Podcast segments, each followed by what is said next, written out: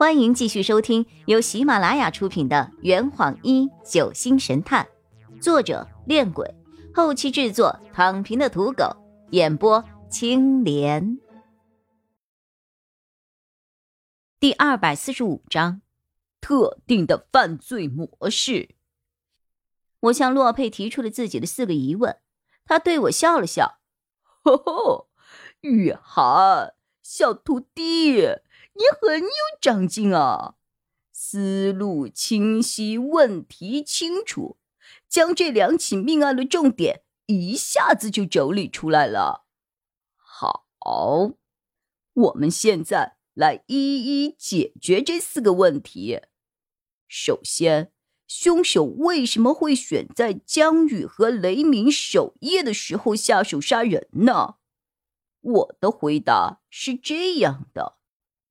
因为张璇和唐艺云、苏晴和裘风，他们四个人值夜的时候，凶手无法对他们下手。就这样，洛佩拍了拍我的肩膀，没必要把问题想得太复杂，我们只做最简单的假设就好了。第二个问题，凶手是怎样在不惊动我们所有人的情况下，连续杀死两个人的？雷米是死在女厕所，这一点很好理解，那就是他在夜里上洗手间的时候被凶手所杀。可是，凶手又是怎么悄无声息的把江宇给杀死的呢？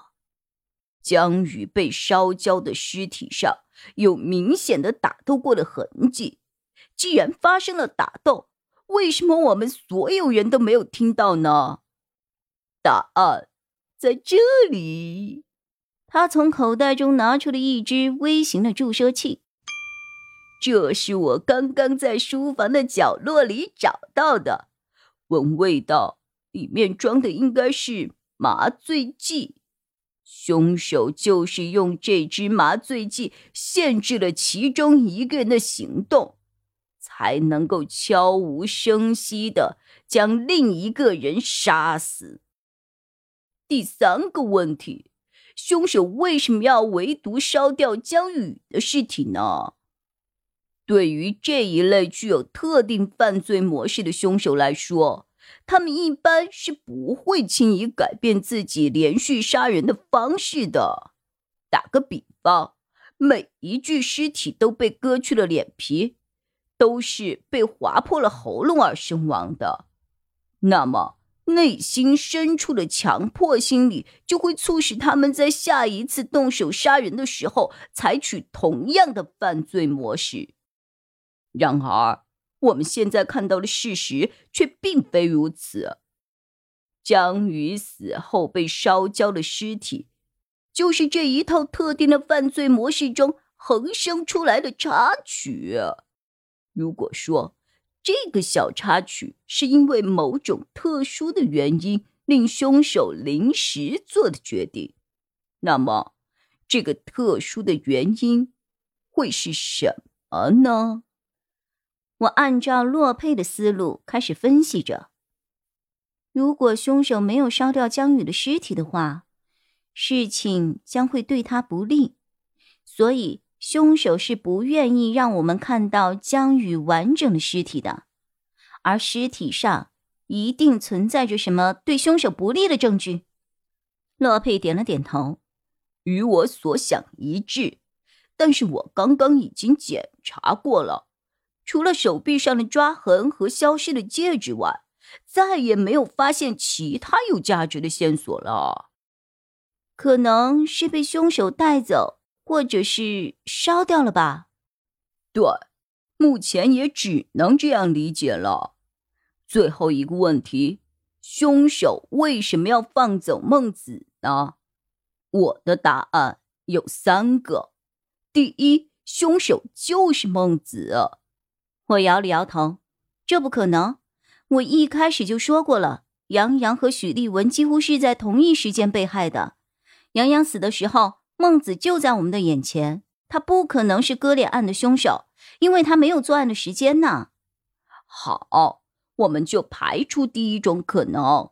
那第二种可能，凶手是孟子的帮凶。我还是摇了摇头，也不太可能。我们八个人几乎全部都参与了抓捕孟子的行动。如果说他们当中有一个是孟子帮凶的话，那他大可以在孟子被抓之前故意露出破绽，让他逃走啊！完全没有必要让孟子受伤之后落在我们的手里啊！洛佩轻轻的叹了口气：“哦，雨涵，你的分析完全是建立在凶手就在我们这一群人当中的这种前提下，难道不是吗？”洛佩想了一下：“呃，现在我们并没有在别馆当中发现另外一个人存在的痕迹。”所以，你这种假设，我们暂时算成立吧。嗯，那你先说说第三种可能性。第三种可能，凶手放走孟子，就是为了掩盖自己的身份。这种可能听得我一头雾水啊，半天也没有反应过来，这句话是什么意思？呃，我换一种说法。如果凶手没有放走孟子的话，他的身份就有暴露的危险。我紧锁着眉头。可是，我们连这个凶手是否在我们当中都不确定，又怎么判断他的身份呢？洛佩闭上了眼睛，坐在了椅子上沉思。几分钟后，他得出了一个没用的结论：唐逸云。裘风，这两个人必须要死一个。我朝他翻了一个白眼儿。现在都要通过这种方式来确认凶手了吗？啊，可疑人物就还剩下俩，死掉一个，另一个就肯定是杀人凶手啦。呵呵呵，要是像之前一样，两个人一次性都死了，嗯，那就尴尬了。